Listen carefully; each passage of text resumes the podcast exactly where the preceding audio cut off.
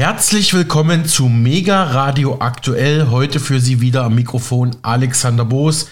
Schön, dass Sie eingeschaltet haben und wieder mit dabei sind. Wir haben wieder vollgepackte zwei Stunden Sendung für Sie und auch einen Special Guest. Ich grüße dich, Micha, hier in der Leitung, unseren wertgeschätzten Kollegen Michael Kiesewetter. Special Guest klingt gut. Grüß dich, Alex.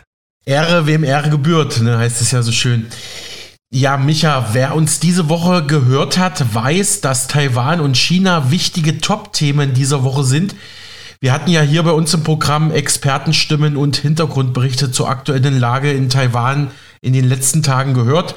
Und aktuell steht der Präsident von Frankreich, Emmanuel Macron, im Kreuzfeuer der internationalen Kritik, weil er sich auch zur Taiwan-Politik der Europäischen Union geäußert hat.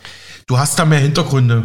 Ja, die Forderung des französischen Präsidenten nach einer unabhängigeren Rolle Europas in der Taiwan-Frage sorgt auch in Deutschland für scharfe Kritik.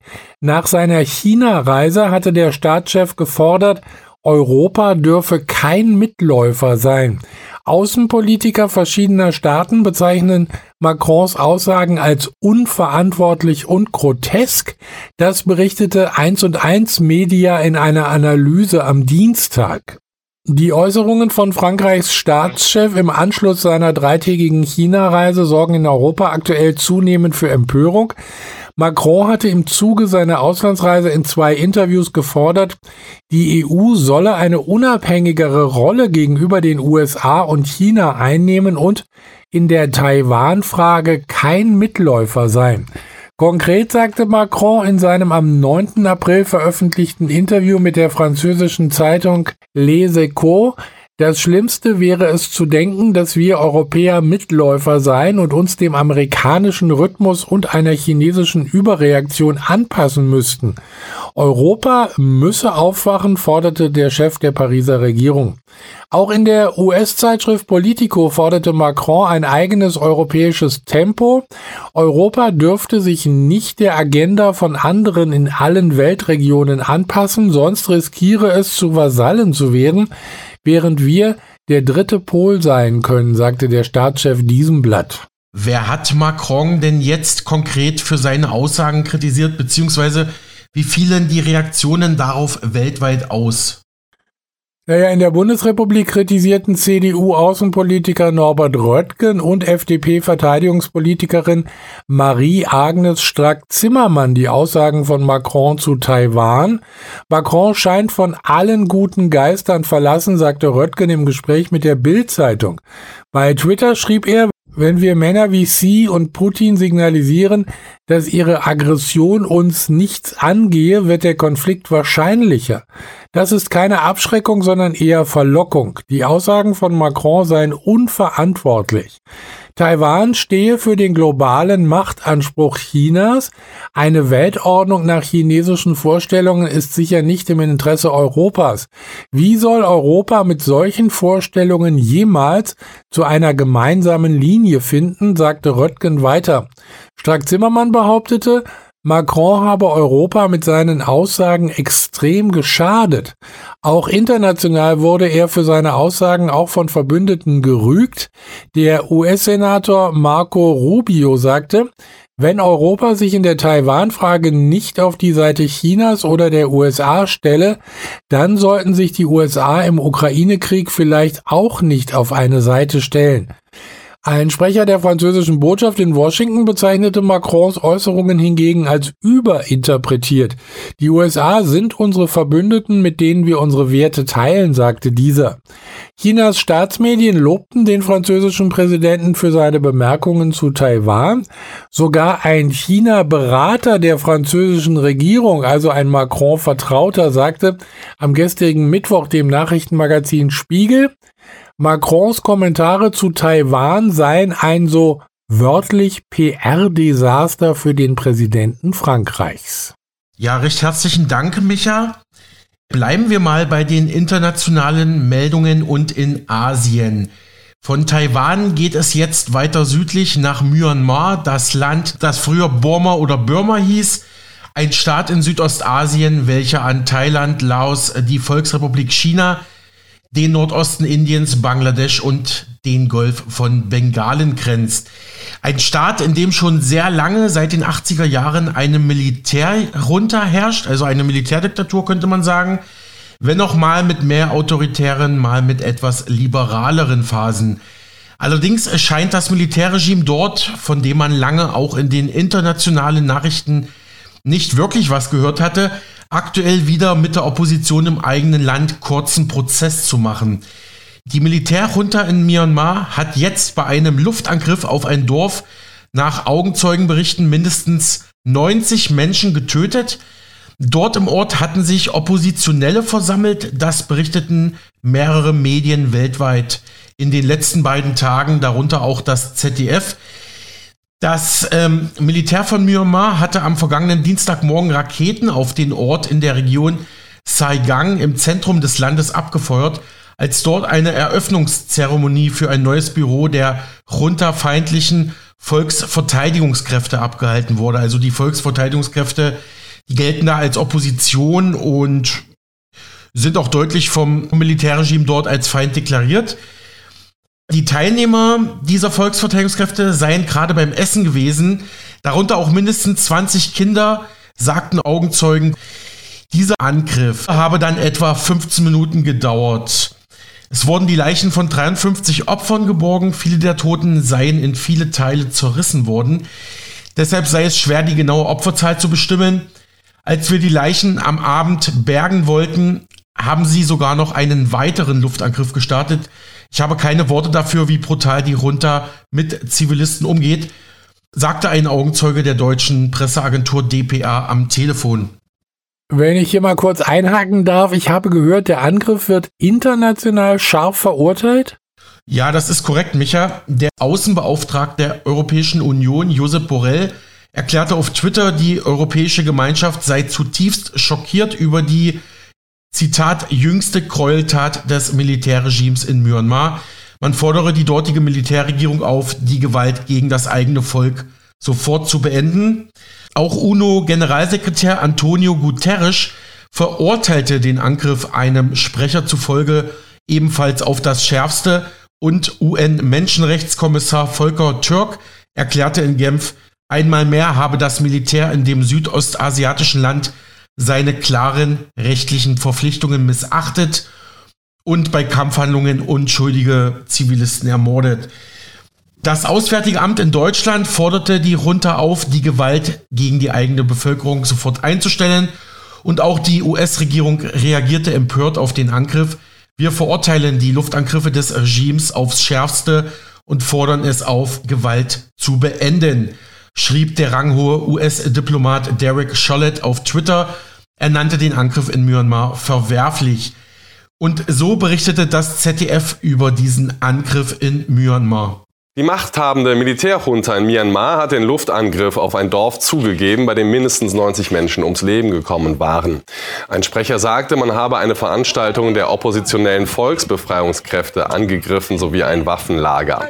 In der Region ist der Widerstand gegen die Regierung besonders groß.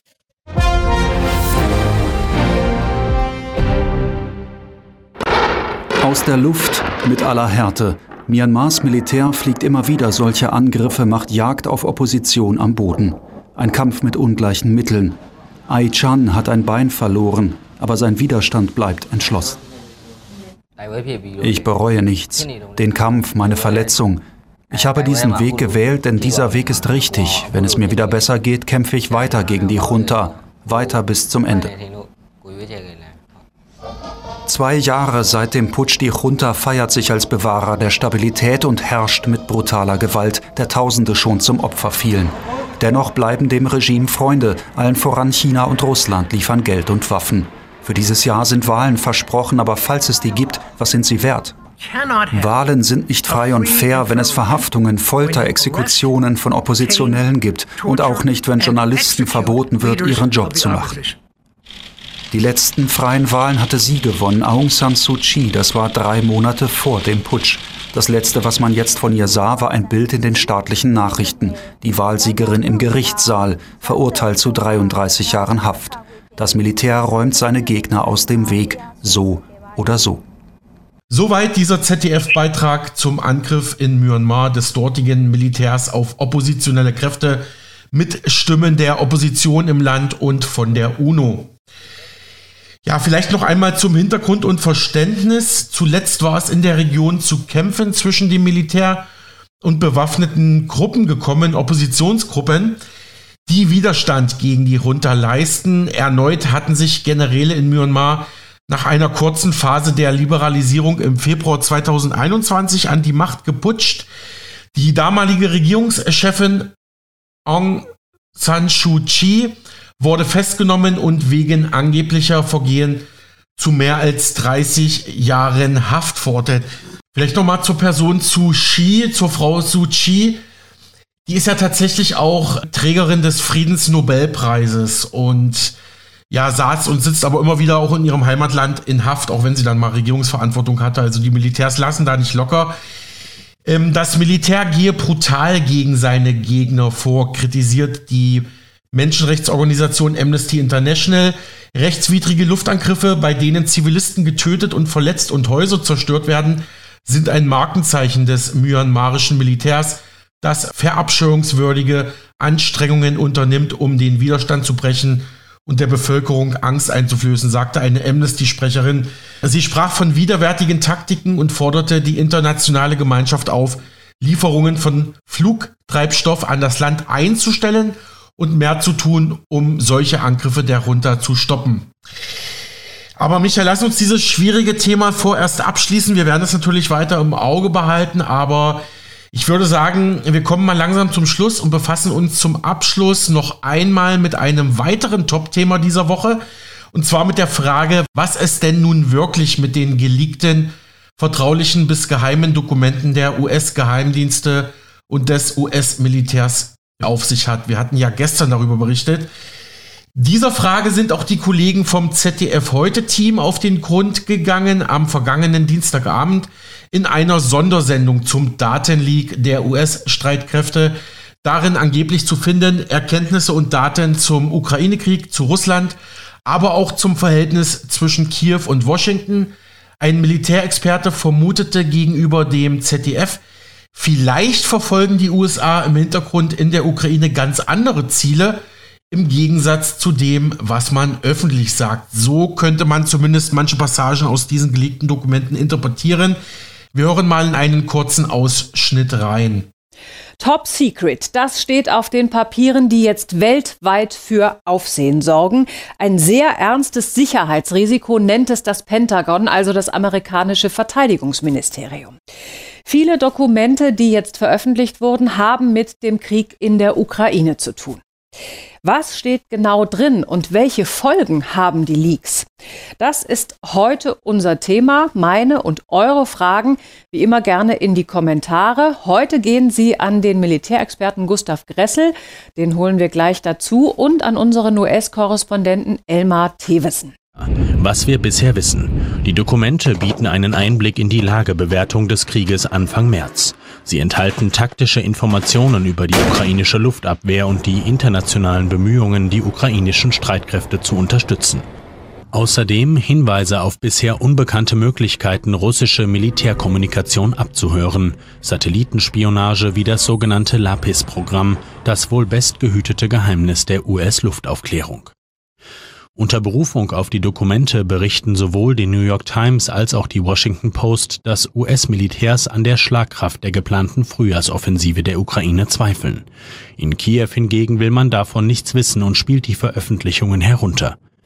Die Suche nach dem Leck geht weiter. Wie groß der Schaden am Ende tatsächlich ist, auch im Hinblick auf das Vertrauensverhältnis zu den US-Verbündeten, ist im Moment noch schwer abzusehen.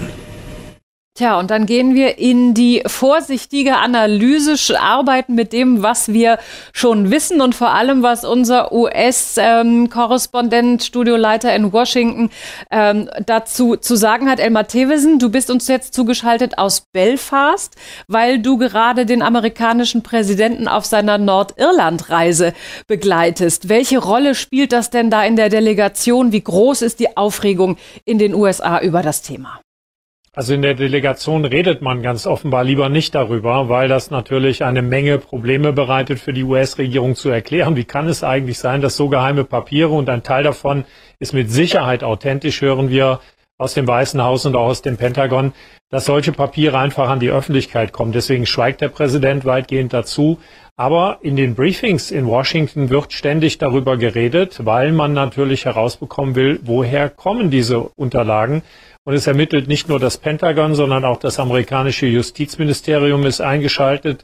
Denn im schlimmsten Fall aus amerikanischer Sicht äh, handelt es sich ja möglicherweise um einen Geheimnisverrat. Also müsste ein Verräter in den eigenen Reihen gesucht werden. Und genau diese Ermittlungen laufen. Aber die richten sich natürlich nicht nur gegen amerikanische Mitarbeiter der Regierung, sondern auch gegen jeden anderen, der vielleicht in Frage kommt, diese Dokumente gestohlen und dann veröffentlicht zu haben. Das sind Erkenntnisse, die reichen weit über den unmittelbaren Ukraine-Krieg hinaus. Und es geht noch einen Schritt weiter, das wäre der dritte Kreis, äh, Erkenntnisse, die eigentlich gar nichts mit der Ukraine zu tun haben. Auch da will ich ein Beispiel nennen. Ähm, in einem Dokument wird beschrieben, dass der israelische Geheimdienst Mossad, und zwar die führenden Leute im Mossad, ähm, selber dazu aufgefordert haben und den Rat gegeben haben, dass man auf die Straße demonstrieren gehen soll, gegen die Justizreform, die Benjamin Netanyahu, der Premierminister, in Israel durchziehen will. Also dass ganz offenbar in der Führungsstruktur der israelischen Geheimdienste Opposition gegen den Premierminister gemacht wird. Steht in einem Dokument drin, hat nichts mit Ukraine zu tun, aber hat natürlich jetzt schon Auswirkungen.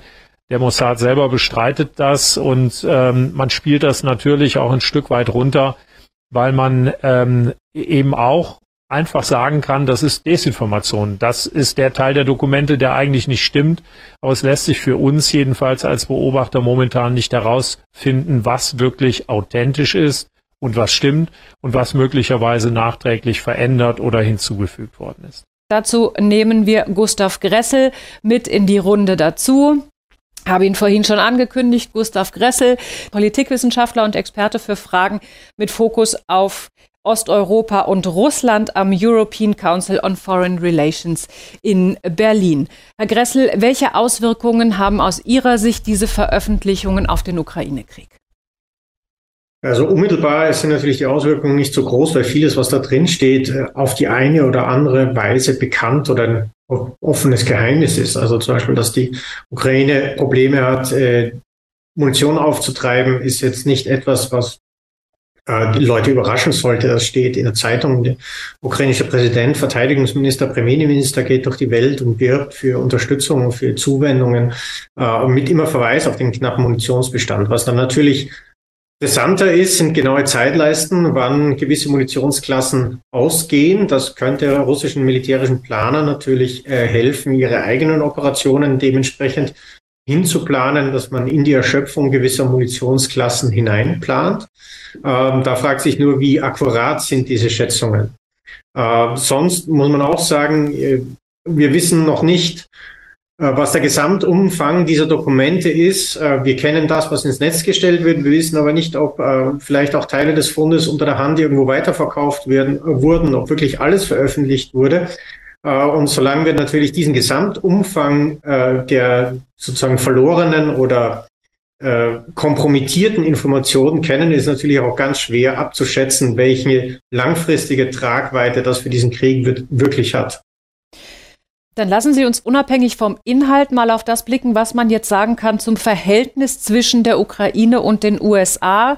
Ähm, die Frage geht an beide. Ich fange mal bei Ihnen an, Herr Gressel. Inwiefern belastet es das Verhältnis und die Unterstützung der Ukraine durch die Amerikaner? Ja, also in der Ukraine äh, weist man natürlich darauf hin, dass eigentlich immer der Vorwurf äh, an die Ukraine kam, es könnte sozusagen die Ukraine ein Hort von Geheimnisverrat werden, man sollte nicht zu moderne Technik an die Ukraine liefern, äh, man sollte nicht zu moderne Waffen liefern, etc. Diese Argumentation kam ja im Zuge der Lieferung von Kampfpanzern und anderen modernen Waffengeräten immer wieder auf die Ukraine zu. Und da sieht man jetzt natürlich schon mit einem gewissen Schmunzeln, dass man nicht selber also der Ort ist, an dem äh, so ein Lapsus passiert ist, sondern dass das äh, die waren, die einem vorher angemahnt hätten, äh, man solle doch aufpassen. Äh, das, äh, das Hauptproblem äh, hier ist die, die diplomatische Front, es gibt ja viele Einschätzungen in diesen Papieren, die nahelegen, dass man in Washington nicht an einen großen Erfolg der Gegenoffensive glaubt, dass man im Grunde ein, einen Waffenstillstand auf gegenwärtigen Linien für das wahrscheinlichste Resultat hält. Und das ist für die Ukraine beunruhigend in zweierlei Hinsicht. Erstens mal äh, ist Russland nicht zu seinem Waffenstillstand zum gegenwärtigen Zeitpunkt bereit und man hat Angst, dass sozusagen die, die Untererfüllung diesbezüglich dann die Ukraine in diesem langen Krieg vor erhebliche Nachschubprobleme stellen wird. Das Zweite ist, äh, dass selbst wenn das eintreten sollte für die Ukraine, vor allen Dingen zu den gegenwärtigen Linien, ähm, dass natürlich die wirtschaftliche Überlegensfähigkeit, wenn dann Dnepr zur Hälfte russisch kontrolliert wird, dann schon sehr in Frage gestellt ist. Und da stellt sich jetzt natürlich für Zelensky auch die Frage, ähm, sind, äh, sind die geringen Waffenlieferungen oder die Waffenlieferungen, die ein bisschen unter den Erwartungen der Ukraine sind, äh, Teil dieser Skepsis oder sind die Teil eines Plans, diesen, diesen Krieg sozusagen auf der Punktlandung Minsk-III-Abkommen oder Waffenstillstandsabkommen zu landen? Äh, und wie geht man mit so, äh, mit Verbündeten um, die zwar öffentlich sagen, wir unterstützen die Ukraine, solange es äh, nötig ist und mit was auch immer sie braucht, aber praktisch natürlich äh, sozusagen äh, hier, hier hinter verschlossenen Türen und in eigenen Geheimdokumenten andere äh, Zielvorgaben für diesen Krieg als, als das äh, wahrscheinlichste oder unter der Hand vielleicht sogar angeschrebte Ergebnis sehen. Das dürfte noch für einige Diskussionen sorgen. Soweit dieser Auszug vom ZDF heute Beitrag geleakte US-Geheimdokumente, was sie für den Ukraine-Krieg bedeuten, vom 11. April 2023. So, und damit verabschiede ich mich von dir, Micha, und wünsche dir vor allem eine friedliche Zeit und danke dir wie immer für deine Recherchen und Informationen. Sehr gerne, Alex. Bis bald. Und wir blicken jetzt auf ein Thema, das durchaus politische Sprengkraft besitzt, auch wenn es auf den ersten Blick nicht so aussieht. Wir sprechen jetzt mit Cornelia Kaminski. Die Pädagogin ist Bundesvorsitzende der Aktion Lebensrecht für alle mit Hauptsitz in Augsburg, kurz Alpha genannt. Diese Lebensrechtsbewegung ist als eingetragener Verein deutschlandweit aktiv, wurde 1977 gegründet und umfasst etwa 11.000 Mitglieder. Im Gespräch mit mir für Mega Radio aktuell spricht Frau Kaminski über den deutschen Ableger der Pro-Life-Bewegung, über Schwangerschaftskonflikte und wie ihre Organisation schwangeren Frauen hilft. Außerdem schätzt Frau Kaminski politische Debatten darum, in den USA ein und erklärt, warum vor allem in Nordamerika dieses Thema durchaus politischen Sprengstoff birgt. Frau Kaminski, Sie sind Bundesvorsitzende der Aktion Lebensrecht für alle, kurz Alpha. Warum ist das Thema Lebensrecht aus Sicht Ihres Vereins so entscheidend? Aus meiner Sicht gibt es da zwei Gründe für. Zum einen ist es so, dass das Recht auf Leben das erste Menschenrecht ist. Ohne dieses Recht auf Leben kann man ja kein anderes Menschenrecht irgendwie für sich in Anspruch nehmen oder geltend machen. Also sind sozusagen alle Menschenrechte, das ist das eine. Und das zweite ist, dass eine Gesellschaft, die das Lebensrecht anderer Menschen nicht achtet, damit die Menschheit in zwei Klassen teilt. Das ist die eine Gruppe, die man töten darf, und dann die andere, die darüber entscheidet, wer getötet werden darf. Und die Kriterien, nachdem dann entschieden wird, wer getötet werden darf oder wer nicht, die wird eben auch von dieser zweiten Klasse festgelegt. Mhm. Und meine Frage ist dann natürlich, woran richten sich die Kriterien aus? Oder anders gefragt, wann ändern die sich? Also wann fällt es dieser zweiten Klasse beispielsweise ein, dass nicht nur ungeborene Kinder getötet werden dürfen, sondern auch andere Menschen, die vielleicht ähm, der Gesellschaft irgendwie zur Last fallen? Und das halte ich für äh, ausgesprochen schwierig. Hm, verstehe einen Punkt. Können Sie vielleicht noch mal für unsere Hörerschaft den Begriff Lebensrecht definieren? Vielleicht weiß es nicht jeder, was damit gemeint ist. Ähm, ja, was damit gemeint ist, ist, dass wir, ähm, weil wir Menschen sind, als Menschen ein Recht darauf haben, leben zu dürfen. Und das hängt natürlich auch damit zusammen, dass wir Träger von Menschenwürde sind. Und das sind Rechte, die uns ähm, nicht zugesprochen werden, die uns nicht irgendwie erteilt werden von irgendjemandem, sondern die wir haben, weil wir sind, weil wir Mensch sind. Das heißt, es kann bestenfalls anerkannt werden, aber nicht zugesprochen werden und deswegen kann man sie uns auch nicht absprechen. Man kann sie uns nicht einfach nehmen. Und in welcher Beziehung stehen dann ja Abtreibungen zu diesem Thema? Naja, bei einer Abtreibung wird einem Mensch das Recht auf Leben genommen. Da wird gesagt, ähm, mein Recht auf Selbstbestimmung ist mehr wert als dein Recht auf Leben.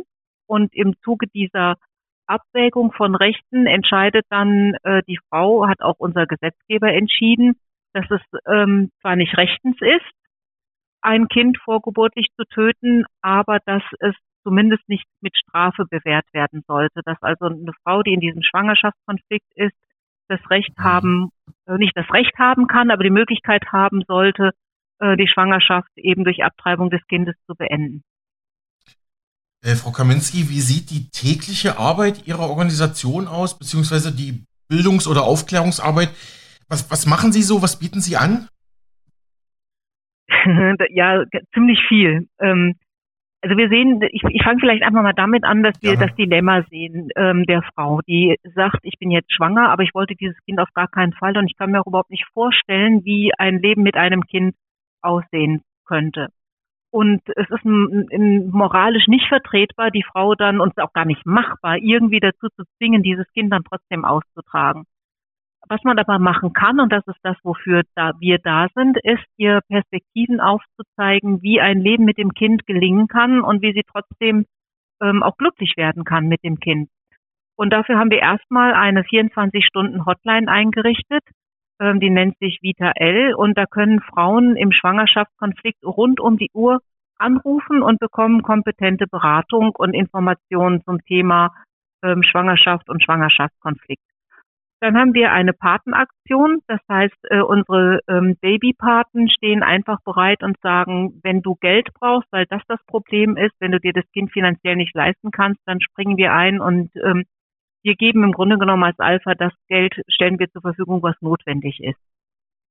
Dann haben wir Patinnen für neun Monate, die die Frau dann nicht finanziell, sondern einfach persönlich begleiten und sagen, schau mal, ich gehe mit dir zu den Behörden, ich helfe dir vielleicht beim Umzug, ich mache mal Babysitter für die Erwachsenen oder für nicht für die Erwachsenen, Quatsch, aber für die anderen Kinder, die schon da sind. Das ist so der ganze Bereich, den wir abdecken im, zum Thema Schwangerschaftskonflikt, um einfach der Frau alles zu geben, damit ihr das Ja zum Kind möglich wird. Und dann sorgen wir uns auch um äh, Menschen am Lebensende, da machen wir politische Arbeit um einfach darauf hinzuweisen, dass palliative Versorgung wichtiger und besser ist als ähm, der schnelle Tod. Und wir sind mhm. da für die Frauen, die eine Abtreibung hinter sich haben ähm, und darunter vielleicht leiden oder Gesprächsbedarf haben. Auch viele Männer sind da betroffen. Wir haben da eine Hotline eingerichtet, die nennt sich Schattenkind, bei der ähm, diese Menschen anrufen und sich einfach mal aussprechen können und ähm, wo wir in Ruhe zuhören und zusprechen und versuchen zu trösten.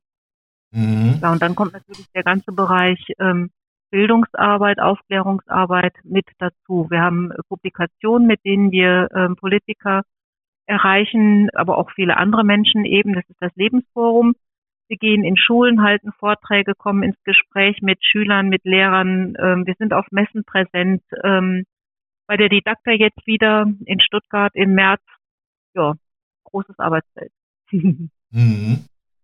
Ich nenne mal hier die Telefonnummer, was ja die telefonische Beratung für Schwangere angeht.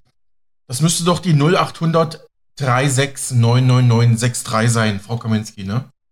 Ja, genau, das ist die, das ist die Nummer 0800 3699963. Mhm.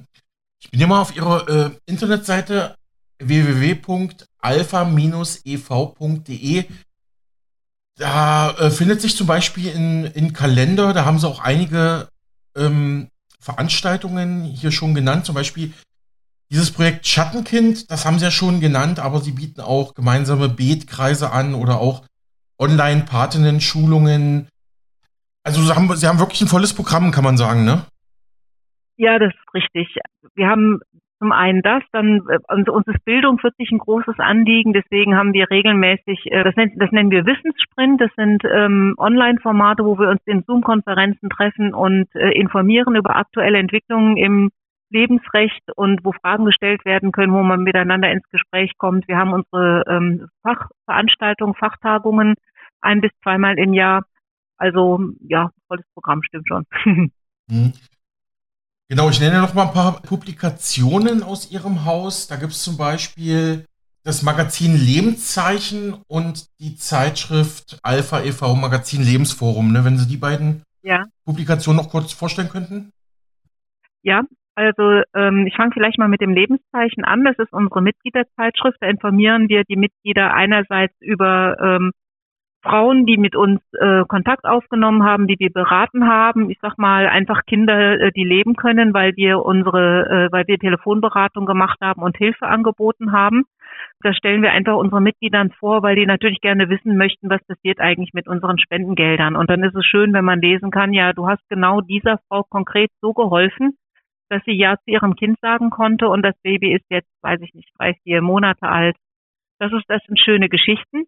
Ähm, und wir berichten über die Aktivitäten eben in unseren Regionalverbänden und Unterorganisationen. Wir haben äh, die Jugend für das Leben gehört zu uns. Ähm, dann haben wir neu gegründet im letzten Jahr die Seelsorger für das Leben, die sich insbesondere eben in Kirchen äh, und Gemeinden und in Krankenhäusern als äh, Seelsorger engagieren.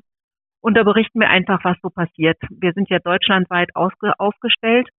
Das ist einmal einerseits also diese Mitgliederzeitschrift und dann haben wir äh, mit dem Lebensforum ähm, das einzige ähm, Magazin im deutschsprachigen Raum, das populärwissenschaftlich über aktuelle Lebensrechtsfragen informiert. Das sind Berichte, Reportagen, Hintergründe, Interviews, ähm, oft auch wirklich mit, mit ganz hochrangigen Persönlichkeiten. Also im äh, aktuellen Lebensforum ähm, habe ich beispielsweise ein Interview führen können mit ähm, Jennifer Lal aus Kalifornien, die mhm. äh, sehr aktiv ist im Bereich Leihmutterschaft. Darüber geht es auch in diesem, darum geht es auch in diesem Interview und die auch schon vor der UNO gesprochen hat. Also ist durchaus eine international anerkannte Koryphäe.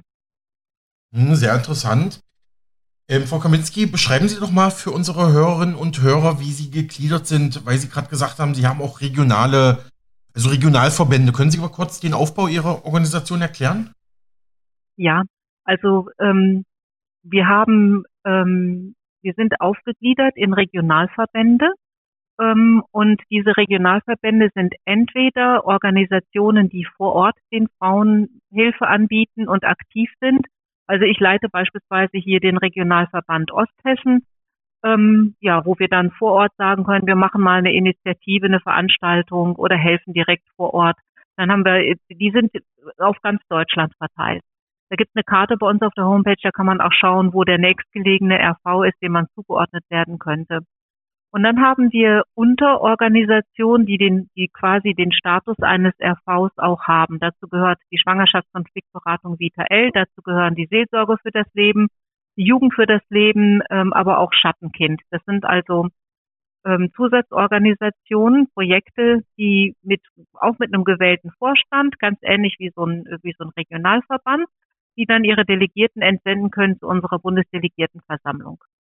Aber die arbeiten eben auch ähm, deutschlandweit, sind halt eben nur thematisch so ein bisschen ausgegliedert, ähm, weil man als Vorstand ja nicht alle Aufgaben ähm, erledigen und wahrnehmen kann. Also unser Vorstand arbeitet ausschließlich ehrenamtlich, keiner von uns bekommt ein Gehalt. Und wir müssen mhm. alle schauen, dass wir das neben dem Beruf noch stemmen irgendwie oder neben den Kindern, äh, die man hat. Und in meinem Fall natürlich auch noch ein bisschen Haushalt und so weiter. Und ähm, dann gliedern wir das eben aus und schieben die Arbeit und die Verantwortung sehr gerne auf die Schultern ähm, der Menschen, die gesagt haben, ach, das Thema interessiert mich, das verantworte ich mal bei der Alpha. Okay, das, das klingt sehr engagiert, äh, Frau Kaminski. Erstmal ähm, Chapeau dafür von unserer Stelle sozusagen. Ähm, ich zitiere nochmal einen Satz von Ihrer Homepage. Die Aktion Lebensrecht für alle hilft schwangeren Frauen und jungen Familien in Not. Auch betroffene Männer können sich an uns wenden. Und das Hilfsprogramm ähm, läuft dann über Schwangerschaftsberatung und weitere verschiedene Programme. So könnte man das vielleicht zusammenfassen, ne? Ja, ja. Und das ist tatsächlich auch so, dass Männer bei uns anrufen. Hm. Deswegen haben wir gar nicht so selten, ne? dass, äh, dass Väter, dass es Väter sind, die sagen, ich, äh, ich habe jetzt Sorge und ich möchte gern was tun, ich möchte meinem Kind irgendwie, ähm, meinem ungeborenen Kind helfen. Es gibt natürlich auch die Väter, die sagen, ähm, wo kriege ich den äh, Beratungsschein? Stellen Sie den aus für eine Abtreibung? Es gibt die Väter, die leiden ähm, nach einer Abtreibung. Also ganz breites Spektrum. Mhm. ist ja fast schon auch eine Art psychologische Betreuung, die Sie da anbieten. Würden Sie das so beschreiben oder? Ja, ja, ich denke, das kann man schon so sagen. Ähm, wir sind, wir werden ja dafür auch geschult. Also wir haben zum einen fortlaufend selber immer wieder Fortbildungen. Wir haben äh, dafür extra auch jemanden eingestellt, eine meiner Mitarbeiterinnen, die das also für uns macht, die entsprechend ausgebildet ist. Und wir lassen auch niemanden in die Beratung gehen, der nicht ähm, entsprechend geschult worden ist. Also die Ausbildung zur Beraterin dauert ein halbes Jahr bei uns, ist verhältnismäßig intensiv. Und äh, wenn wir merken, dass äh, wir da mit unseren Fähigkeiten und Kompetenzen an Grenzen stoßen, weisen wir auch sofort ähm, weiter an andere Beratungseinrichtungen und Stellen, die dafür ähm, besser qualifiziert sind als wir. Wenn jetzt junge Frauen, die über eine Abtreibung nachdenken, zu Ihnen kommen, was, was, was raten Sie solchen jungen Frauen? Gibt es da so diesen einen Tipp oder äh, stellt man da immer individuell auf Lösungen ab? Nee, den einen Tipp gibt es nicht. Jede Situation ist anders. Ähm, das Einzige, was ich sagen kann, das ist, dass äh, die Frauen immer, ähm, oder was heißt immer, aber mein Gespür ist, die meisten Frauen, die anrufen, haben Angst. Mhm. Und wenn man Angst hat, kann man keine freie Entscheidung treffen. Und der, das, was ich versuche zu erspüren oder was unsere Beraterinnen versuchen zu erspüren, ist erstmal, was, was ist denn das jetzt, was dir konkret solche Angst macht? Und wie wäre es, wenn du diese Angst und diese Panik und Sorge nicht hättest, wie wenn du frei, tatsächlich frei entscheiden könntest? Und dann versucht man herauszukriegen, gemeinsam, was notwendig wäre, damit die Angst nicht da ist, damit die Sorge und die Panik nicht da ist. Also gibt es jemanden, wäre da jemand, der dir helfen könnte in deinem Umfeld? Ist es tatsächlich das Geld? Ist es die zu kleine Wohnung? Was, was ist das, was, oder ist es der Berg, der sich vor dir auftürmt, dass du für dich selber keine Zukunft siehst? Und das versucht man eben gemeinsam mit der Frau ähm, zu erspüren und ähm, ja, manchmal gelingt es, ähm, dann zu sagen, gut, wir schaffen das gemeinsam, die Angst und Sorge zu nehmen. Manchmal gelingt es aber auch nicht. Frau Kominski, ich würde vielleicht an der Stelle nochmal einen, ja, einen historischen Schritt äh, zurück machen wenn man sich mit diesen Themen beschäftigt, liest man ja immer, im Prinzip war die Einführung der modernen Verhütungsmittel, vor allem der Pille für die Frau, das war ja so ein Wendepunkt in der Geschichte. Seitdem war es ja nicht mehr unbedingt, dass man nach einem Akt des Geschlechtsverkehrs äh, schwanger wurde, äh, sondern man konnte sozusagen die Natur austricksen ein bisschen. Das hat ja auch zu dieser Liberalisierung im Sexualleben geführt. Wie, wie blicken Sie auf diese historische Epoche jetzt mit Blick auf Ihre aktuelle Arbeit, Frau Kaminski? ja mit, ähm, mit, mit ganz unterschiedlichen Gedanken, die mir da durch den Kopf schießen. Also zum einen ist es so, dass die, die Abtreibungszahlen natürlich mit, mit mittels oder aufgrund der Verhütungsmedikamente nicht runtergegangen sind, sondern raufgegangen sind. Mhm. Das ist eine Entwicklung, die mhm. lässt sich gar nicht leugnen. Und das hat, das hat ganz sicher etwas damit zu tun, ähm, dass diese Sicherheit, die uns ähm, vermittelt wurde, dass also äh, die Pille ganz zuverlässig Schwangerschaften verhüten würde, dass das nie gestimmt hat. Das hat immer okay. nur dann gestimmt, ähm, zu dem hohen Prozentsatz, der da angegeben wird, wenn sie absolut zuverlässig und entsprechend äh, der Verordnungen eingenommen wird. Das ist aber gar nicht so einfach. Und ähm, dann kommt dazu natürlich, dass ähm, wir als Gesellschaft uns daran gewöhnt haben, dass die Pille ein ganz geändertes Sexualverhalten ermöglicht hat, weil man eben gedacht hat, es gibt diese Sicherheit in der Verhütung.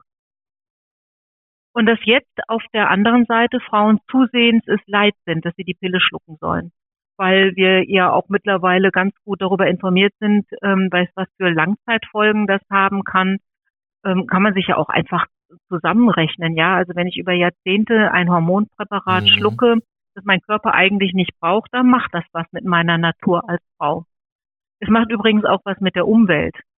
Also ähm, die Pille gilt in manchen Ländern als ähm, wirklich als ein Umweltgift. Ich zitiere mal den Gord Miller, der ist Umweltbeauftragter von Ontario und äh, in Kanada und der hat gesagt, wenn man das perfekte Umweltgift entwerfen würde, sähe es wahrscheinlich aus wie die Pille.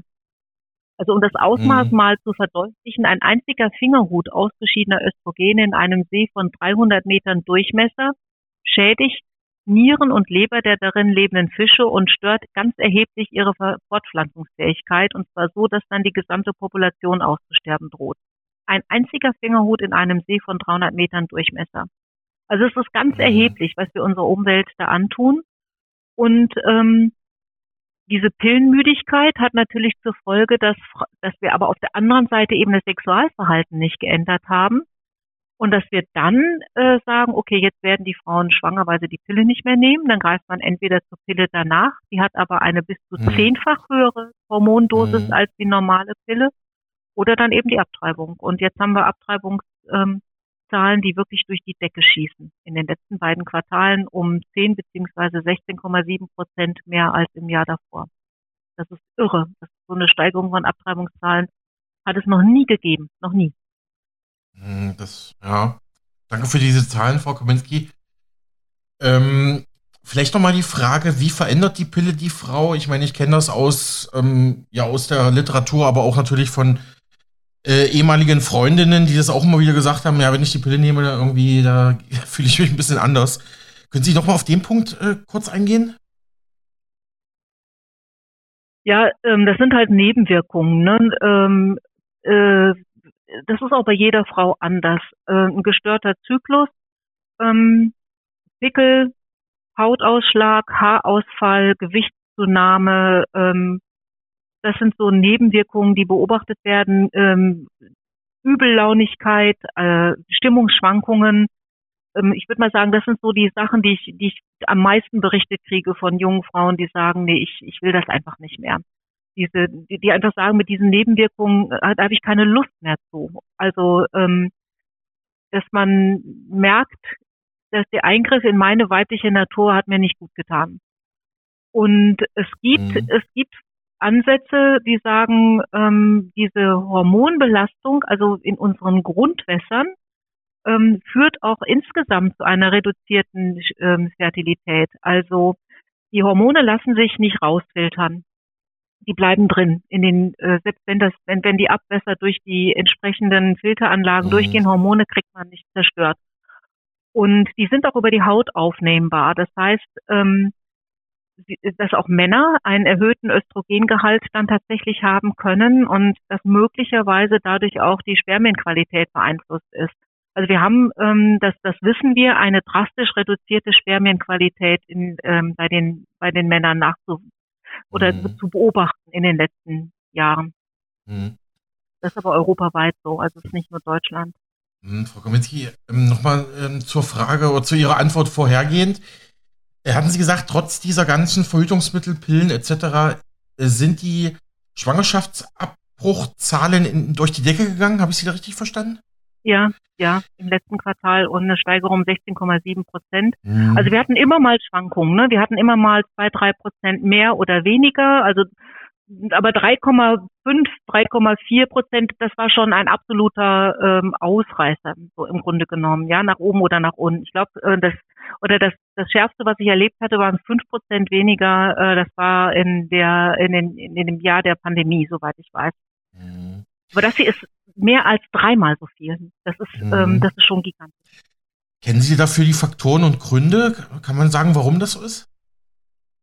Naja, man kann darüber spekulieren. Ne? Ähm, analysiert wird das nicht sinnvoll. Das ist etwas, was wir auch dringend anmahnen. Im Grunde genommen beim Bundesamt für Statistik, das muss untersucht werden.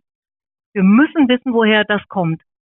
Ähm, ich kann da nur drüber spekulieren und mein Einsatz ist, mein Ansatz dabei ist der, dass ich einfach sage, so, was war denn, was war denn in diesem Jahr anders, ganz anders als in den Jahren vorher? Und da fallen mir eigentlich nur zwei Sachen ein. Das eine ist ähm, eine unfassbare Präsenz von äh, des Themas in den Medien und zwar nahezu ausschließlich so besetzt, dass ähm, Abtreibungen ein Recht sind, ein Frauenrecht, mhm. ein Menschenrecht sehr, sehr selten mal eine Stimme, äh, die sagt, nee, es gibt auch das Recht auf Leben des ungeborenen Kindes. Und dann ist natürlich ähm, das Werbeverbot für Abtreibungen gekippt worden. Das heißt, Ärzte dürfen jetzt äh, für Abtreibungen werben. Sie dürfen das auf ihre Homepage stellen und wenn ich für einen Tatbestand werben darf, dann ist niemandem mehr zu vermitteln, dass das aber eigentlich illegal ist, dass es nicht rechtens ist. Mhm. Und mit diesen beiden Ansätzen oder diese beiden Dinge, die wir jetzt eben beobachten konnten im letzten Jahr, erklärt sich das eigentlich schon ganz gut, warum wir äh, diese drastische Steigerung an Abtreibungszahlen haben. Mhm, erstmal danke für die Erklärungen. Zum Statistischen Bundesamt und ihrer Forderung komme ich nachher auch noch, wenn ich die aktuellen Pressemitteilungen bespreche. Aber im Prinzip, Frau Kaminski, ist es ja eine rechtsphilosophische oder eine rechtliche Grundsatzfrage. Welches Recht auf Leben zählt mehr? Das der schwangeren Frau, die sich entscheidet, okay, ich möchte dieses Kind nicht bekommen? Oder das Recht des jungen Kindes im, im Leib der Mutter? Ne? Also, das ist ja so ein bisschen die Frage, welches Lebensrecht steht höher oder habe ich da gerade einen Denkfehler? Äh, ja, einen kleinen Denkfehler vielleicht okay, schon, weil äh, die Mutter ja. stirbt ja nicht. Ne? Ja, es, es geht ja nicht um das Recht auf Leben der Mutter, sondern es geht um ihr körperliches Selbstbestimmungsrecht oder ihr Recht auf körperliche Unversehrtheit. Mhm. Und das wird äh, gesetzt gegen das Recht auf Leben des, äh, des Kindes. Das muss man schon so sehen. Ne? Da gibt es eine Abwägung. Und ähm, mein, ja, also der Gesetzgeber hat versucht, diesem Konflikt, den er da sieht, Rechnung zu tragen, indem er den Kompromiss geschlossen hat mit dem 218 und gesagt hat, okay, eine Abtreibung ist rechtswidrig, weil man darf niemals einen Menschen töten und das Bundesverfassungsgericht hat eindeutig definiert, dass das ungeborene Kind ein Mensch ist. Aber im besonderen Fall des Schwangerschaftskonflikts gibt es dieses Recht auf körperliche Unversehrtheit der Frau. Und dem wird dadurch Rechnung getragen, dass man sagt, wir stellen die Abtreibung straffrei unter bestimmten Bedingungen. Und damit hat man einerseits die Menschenwürde des, ähm, des ungeborenen Kindes wahren wollen, andererseits das Recht auf körperliche Unversehrtheit der Frau berücksichtigen wollen. Und ich denke, ähm, die Frau stellt ihren Körper für neun Monate dem Kind zur Verfügung.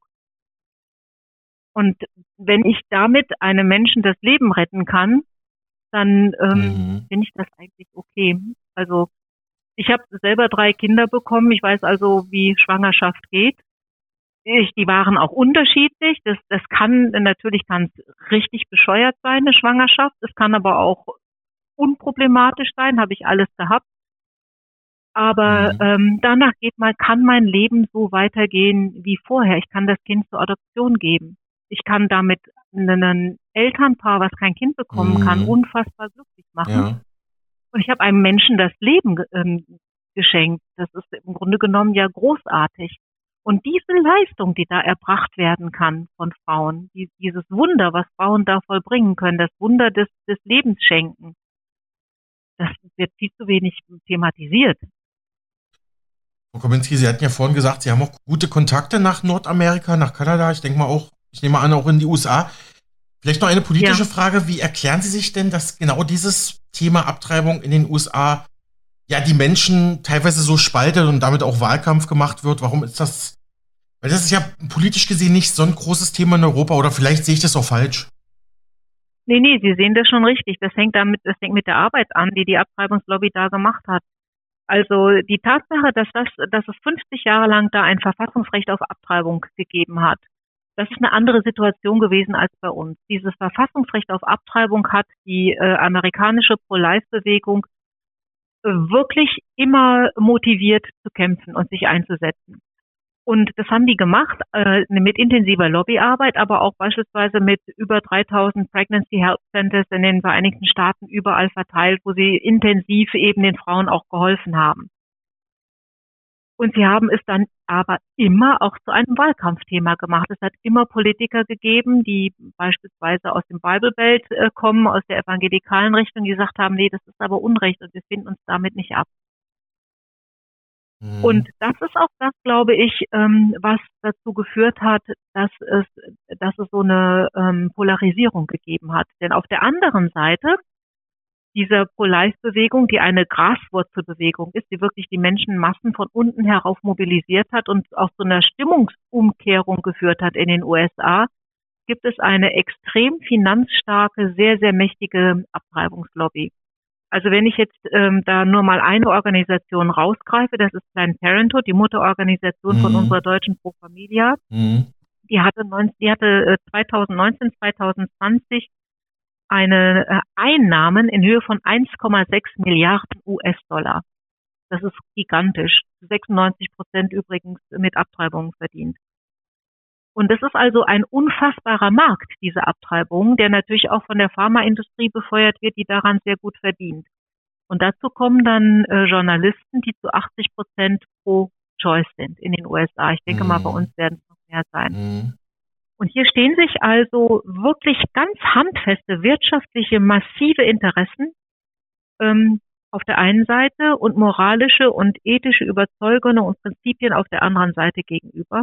Und das knallt. Mhm. Ja, vielen Dank für diese Erklärungen und Einschätzungen, Frau Kaminski. Blicken wir nochmal auf Deutschland. Aus aktuellem Anlass folgende Frage. Vor wenigen Tagen wurde bekannt, dass die bündnisgrüne Bundesfamilienministerin Lisa Paus die Abschaffung des Paragraphen 218 des Strafgesetzbuches fordert. Sie haben den 218 auch gerade erwähnt, Frau Kaminski. Das würde dann eine generelle Straffreiheit bei Schwangerschaftsabbrüchen bedeuten. Ähm, der Vorschlag wird noch diskutiert, wird innerhalb der Ampelkoalition noch kritisch gesehen, aber Familienministerin Paus strebt nun mal eine Abschaffung des Paragraphen 218 an. Sie hatten sich da auch schon in einer aktuellen Pressemitteilung geäußert. Ähm, ja. Sie hatten sich da auch schon in einer aktuellen Pressemitteilung äh, geäußert und zum Beispiel gesagt, ein Staat der Ärzten die Tötung wehrloser und unschuldiger Kinder im Mutterleib auf Verlangen ihrer Erzeuger erlaubt, hört auf, ein Rechtsstaat zu sein. Können Sie das für unseren Sender nochmal ausführlich kommentieren? Ja, das, das Recht auf Leben und die Tatsache, dass, dass es dieses Recht auf Leben gibt, ist absolute Grundvoraussetzung unserer rechtsstaatlichen Verfasstheit die Achtung der Menschenwürde, aus dieser Achtung heraus ergibt sich unsere gesamte Rechtsordnung. Wenn, dies, wenn es die Menschenwürde nicht gibt, und dazu gehört hier das Recht auf Leben eben unverrückbar dazu, dann macht das ganze Rechtssystem sehr wenig Sinn. Wenn ich die Würde eines anderen nicht achte, dann kann ich ihm auch sein Auto klauen. Mhm. Wenn also dieses, dieses allererste Grundprinzip nicht mehr gilt, ist jeder Mensch hat ein Recht auf Leben und körperliche Unversehrtheit, das ja auch bei uns, äh, das auch im Grundgesetz entsprechend formuliert ist, dann kippen wie Dominosteine alle anderen Rechtsnormen auch. Und dann wird ein, Reich, ein Staat ein Unrechtsstaat.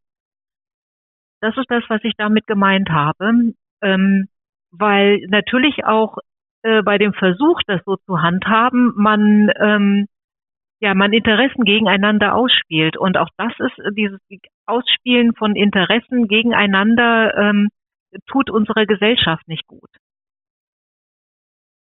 Wir werden nicht dadurch freier, dass wir anderen Menschen das Recht auf Leben nehmen, weil wir ja in dem Moment sofort automatisch die Rechte anderer beschneiden.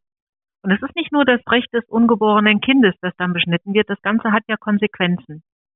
Ich brauche ja auch die, mhm. die Leute, die es machen. Ich brauche die, die die Abtreibungen durchführen. Das stimmt. Ne? Und die muss man dann, äh, die muss man ja irgendwie dann dazu kriegen, das zu töten. Wer soll das machen? Wer, wer soll diese Abtreibung durchführen? Zusehends wollen Mediziner das ja nicht mehr, weil sie sagen, pff, ähm, ich habe das im Ultraschall gesehen, das, das ist ein Kind, das hat Arme, Hände, Beine, Füße, das schlägt ein Herz, das bewegt sich, das zappelt, das strampelt, mhm. das hat einen Schluck auf, ich saug das jetzt nicht ab. Kann ich nicht ich kenne ja Ärzte, die Abtreibungen durchgeführt haben und dann irgendwann gesehen haben, was sie da rausgeholt haben aus dem Körper der Frau und das beobachtet haben im Ultraschall mhm. und gesagt haben, nein, nicht mehr. Geht nicht. Das, das ist sehr interessant, der, der Aspekt jetzt. Also es gibt wirklich Ärzte, die Abtreibungen äh, gemacht haben und aber dann am Ergebnis gesehen haben, okay, das ist vielleicht doch nicht so moralisch der richtige Weg und dann gesagt haben, mache ich ja. nicht mehr, ja? Ja. Hm, spannend. Also das Verbot vorgeburtlicher Kindstötungen ist ja im Strafgesetzbuch im Paragraph 218 verankert. Das versucht jetzt äh, Familienministerin Frau Paus abzuschaffen, aber Sie stellen sich klar dagegen, Frau Kaminski, dass wir das nochmal hier auf Band so deutlich haben, ne? Ja, ganz natürlich. Und Gott sei Dank auch andere. Also auch die CDU-CSU-Fraktion hat sehr, sehr deutlich dagegen Stellung bezogen. Da bin ich sehr dankbar für. Und auch äh, Vertreter der FDP haben sich durchaus äh, zurückhaltend geäußert. Also sowohl äh, Katrin Helling-Klar als auch äh, Marco Buschmann haben gesagt, ähm, also wir, wir gehen nicht zurück hinter die Rechtsprechung des Bundesverfassungsgerichts und die ist eigentlich eindeutig. Das, mhm. das Kind hat ein Recht auf Leben unabhängig vom Lebensrecht oder vom Selbstbestimmungsrecht seiner Mutter. Das kann man nicht einfach mit einem Federstrich ähm, aus der aus der aus dem Strafgesetzbuch streichen. Und ich finde es auch ehrlich gesagt ähm, ganz merkwürdig und bedenklich, dass das ausgerechnet jetzt äh, eine grüne Familienministerin macht. Ähm, das belegt eigentlich im Grunde nochmal sehr, sehr deutlich, wie weit für, für Umweltschützer der Schutz des Menschen und der Schutz des Klimas voneinander entfernt sind. Mir, mir fällt das sehr, sehr schwer, das nachzuvollziehen, dass man sich zwar einerseits dafür einsetzt, dass Kröten geschützt werden, dass man mhm. sich fürs Klima auf die Straße mhm. klebt, das aber auf der anderen Seite völlig in Ordnung findet, wenn Frauen ähm, ja äh, ihre ungeborenen Kinder töten. Das, für wen wollen wir denn das Klima und die Umwelt retten? Mhm. Interessante Sichtweise. Ich habe hier nochmal eine Pressemitteilung von Ihrer Homepage der Aktion Lebensrecht für alle vom 13. September 2022. Das hatten Sie ja bei uns jetzt im Interview schon angesprochen. Sie kritisieren, dass das Statistische Bundesamt in Wiesbaden keine validen Abtreibungszahlen erhebt. Ne? Das müsste sich, da müsste sich deutlich was ändern, fordern Sie. Ja, das hatte ich vorhin schon einmal kurz angesprochen gehabt. Also ähm, wir kriegen zwar immer wieder mitgeteilt, dass die Zahlen steigen, aber ähm, es gibt da sehr viel, sehr viele Graubereiche. Also wir wissen beispielsweise, dass ähm, ja, die, sehr viele Abtreibungen äh, äh, werden ja abgerechnet über ähm, die Krankenkassen und die Krankenkassen stellen dann den Erstattungsantrag bei den ähm, bei der bei den Sozialversicherungen, das heißt oder beim Sozialamt. Ähm, das heißt, äh, letztendlich bezahlen wir mit Hilfe von unseren Steuergeldern ähm, auf diesem Umweg der Querfinanzierung auch die Abtreibung. Und wir wissen, dass das ähm, in manchen Bundesländern über 100 Prozent der Abtreibungen sind, die auf, diesem, auf dieser Weise finanziert werden. Mit anderen Worten, in den Statistiken, was die Abrechnung betrifft, tauchen mehr Abtreibungen auf als in der Statistik ähm, über die reinen Abtreibungszahlen. Also gibt es da einen Graubereich. Es gibt mehr Abtreibungen, als tatsächlich gemeldet werden. Und da brauchen wir eine, eine eindeutige Aussage. Was ist denn jetzt? Meldet ihr alle Abtreibungen? Das ist ja mhm. ziemlich einfach, eine Abtreibung auch anders zu verschlüsseln. Indem man beispielsweise okay. hergeht und sagt, nee, das war eine Ausschabung, eine Fehlgeburt mit anschließender Ausschabung. Ah, okay. Kann man dann auch abrechnen, mhm. rechnet man anders ab und ähm, dann taucht es in der Statistik gar nicht auf. Mhm. Das ist übrigens auch äh, etwas, was wir, glaube ich, ähm, im Blick behalten müssen, weil man mittlerweile ja auch die Abtreibungspille, die Misegyne, im Internet bestellen kann. Ist okay. zwar eigentlich nicht legal, mhm. geht aber. Also die Organisation Women on Web verschickt die, eine Freundin von mir hat die bestellt, kostet 80 Euro, dann kriegt sie die nach Hause geliefert. Mhm. Und äh, Women on Web hat ein Video ins Netz gestellt, mit dem sie ähm, genau erklären, wie man diese Pille einnimmt was die Nebenwirkungen sind und was man machen soll, wenn es einem halt nicht gut geht, nachdem man die Pille eingenommen hat. Und da steht, da heißt es dann eben wörtlich, äh, geh ins Krankenhaus und sag, du hattest eine Fehlgeburt, die Ärzte können das nicht voneinander unterscheiden. Sagt die Bundesvorsitzende der Aktion Lebensrecht für alle, Cornelia Kaminski. Wir müssen jetzt Nachrichten machen, bleiben Sie dran. Bis gleich.